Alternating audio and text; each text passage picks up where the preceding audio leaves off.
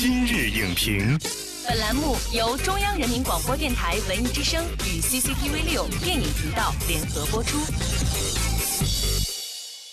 品头论足话电影，今日就评八分钟。大家好，欢迎收听文艺之声今日影评，我是主持人姚淼。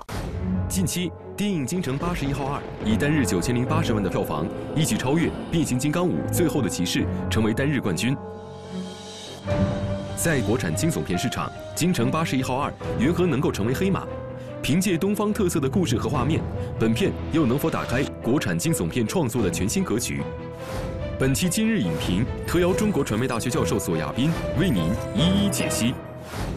欢迎索亚斌老师。主持人好。观众朋友，大家好。首先呢，还是快问快答。如果让您用一句话来概括一下对于《京城八十一号二》的感受，您会怎么来评价呢？它在制作的精良程度上和前作一样，但是在故事情节上似乎也似曾相识。您觉得一部好的经典的惊悚片要具备什么样的元素？不仅要满足眼睛和耳朵，也要满足头脑和心灵。这部电影具备这些元素吗？那可能更多满足了眼睛和耳朵。好，谢谢索亚斌老师。快问快答结束。电影《京城八十一号二》呢，讲述的是发生在京城大宅八十一号内的爱恨情仇。那么相比于前作《京城八十一号》呢，本片的导演是由叶伟民变成了钱仁豪。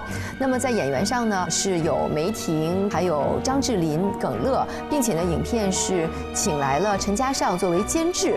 您认为他们的加入会为这部影片带来什么样的改变呢？我觉得监制陈嘉上和导演钱仁豪这两个组合其实是特别有意思，因为陈嘉上导演本身呢，他其实拍摄了很多的比较成功的大片，其实里面最核心的东西不是武侠，嗯，不是魔幻，也不是惊悚，他是。把现代的婚恋、家庭很多的呃道德伦理的元素融入其中了，而这个片子里面，其实我们就能看到，当然在前部《京城八十一号》里面也有，但第二部其实是把这样的感觉更加的强化了起来了。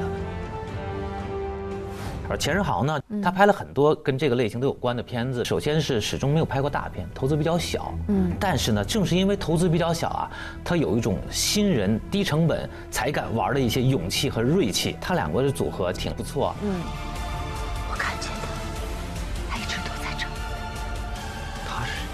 就包括主演梅婷啊，梅婷比林心如可能更适合演恐怖片。比如说笔仙，你看那个眼睛。就林心如的眼睛没有梅婷的大。那个恐怖片里面，因为很多的时候，他需要用眼神来展现出来很多的呃内心那种戏和那种情境那种渲染。梅婷的眼睛，我觉得放在一个恐怖片的情境里面，就显得会特别合适。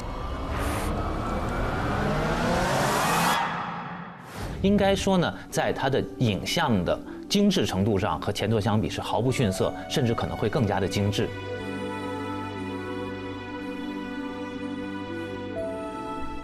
京城八十一号二是在这种外在视听元素上面来表现这样一个恐怖的故事，呃，那么这样的表现手法和《闪灵》《女巫布莱尔》还有近期上映的《记忆大师》这些中西方的心理惊悚电影相比，有哪些它自身的优势，又有哪些自身需要提升的地方呢？其实，首先呢，就是说靠视听效果取胜的片子有它自己特别独特的优势，因为这种片子几乎是最适合于影院集体观赏，就大家特愿意买票花钱去电影院。集体在一起受一种惊吓和刺激。你为什么那么害怕我？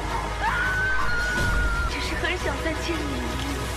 就说这个片子它是一个中国的惊悚恐怖类电影的一个集大成的作品。我们国家的惊悚恐怖片往往会归为两种类型，就我把它总结为一种叫装神弄鬼型，一种叫疑神疑鬼型。装神弄鬼型呢，像《孤岛惊魂》，杨幂和陈小春演的那个，可能你出现的很多超自然现象，其实是有人在暗中操纵的，在搞破坏。你为什么要杀我们？啊！是啊，我要报仇啊！你像二次曝光啊，像金币岛之类的，就是那种可能你的主观想象，主人公会精神上的精神分裂啊之类的。总体而言呢，就是讲述疑神疑鬼的主观想象的故事的电影呢，它的艺术品质整体上要比装神弄鬼型呢要高一些。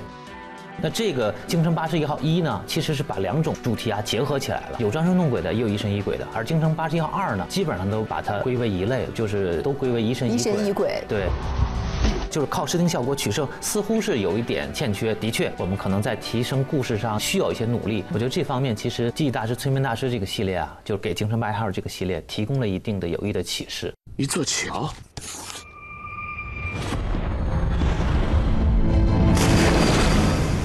区别于西方惊悚片的血腥啊，以《京城八十一号》为代表的这一系列电影，他们希望能够打造出一种具有我们东方独特审美的惊悚片类型。那么您觉得像《京城八十一号》，它能够成为一个拥有自己独特 IP 的这样的经典的电影吗？我是希望它能够成功的。《京城八十一号》为什么这么卖座？它其实是代表了惊悚恐怖片新世纪以来十几年发展的一个辉煌的顶点。嗯，就是惊悚片往往都需要根植于本地的那样一些传统文化才可以。就是我们知道，就是在美国汽车文化比较发达嘛，就是说好多人都宣称有个人来搭车，坐着坐着，一回回头看那人没了，就类似这样的故事有很多很多啊。比如说像那个去年上映的嘛，像猫脸老太太故事啊。像中国很多的恐怖片，其实也开始注意要找我们原来的这种都市传说的。应该说这样的一个现实支点，都市传说加适当虚构，这可能是惊悚恐怖片那种故事必不可少的这样的一个起航的支点。中国电影想要发展中国有特色的话，必须得往中国的传统的文化里面靠。人生时常都会有似曾相识的感觉，可能就是你和这个宅子有缘。近期的国产惊悚片也是扎堆上映啊，那我们看到其中有很多呢都是内容比较俗套的，制作也比较粗糙，嗯，他们也没有很深入的去挖掘我们中国经典的志怪故事或者是民间传说，所以呢有很多的情节都被人所诟病。但是这部影片的主创他们是历时了三年的时间。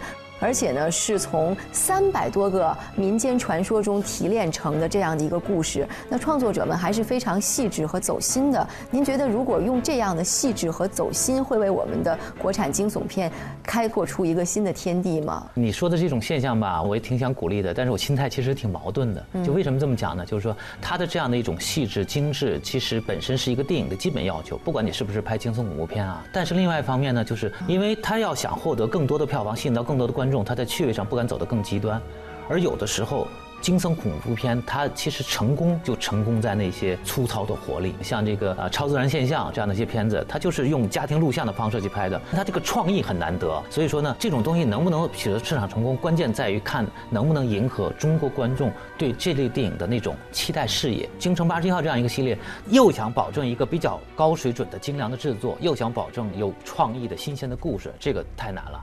所以说，又要探寻独特的文化元素，又要探寻独特的表达方式，我们的意识道路啊才能逐渐明确。好的，感谢索亚斌老师精彩的点评。《京城八十一号二》这部电影在氛围的营造、视听展现等方面是用心良苦，值得电影创作者去学习。同时呢，它在故事创作上的缺点也提示中国惊悚电影的创作者们，应该将这样一份走心用在对故事的精雕细琢上面，共同为国产惊悚片市场注入一针强心剂，引领他们向着。高精尖的创作方向，更好的发展。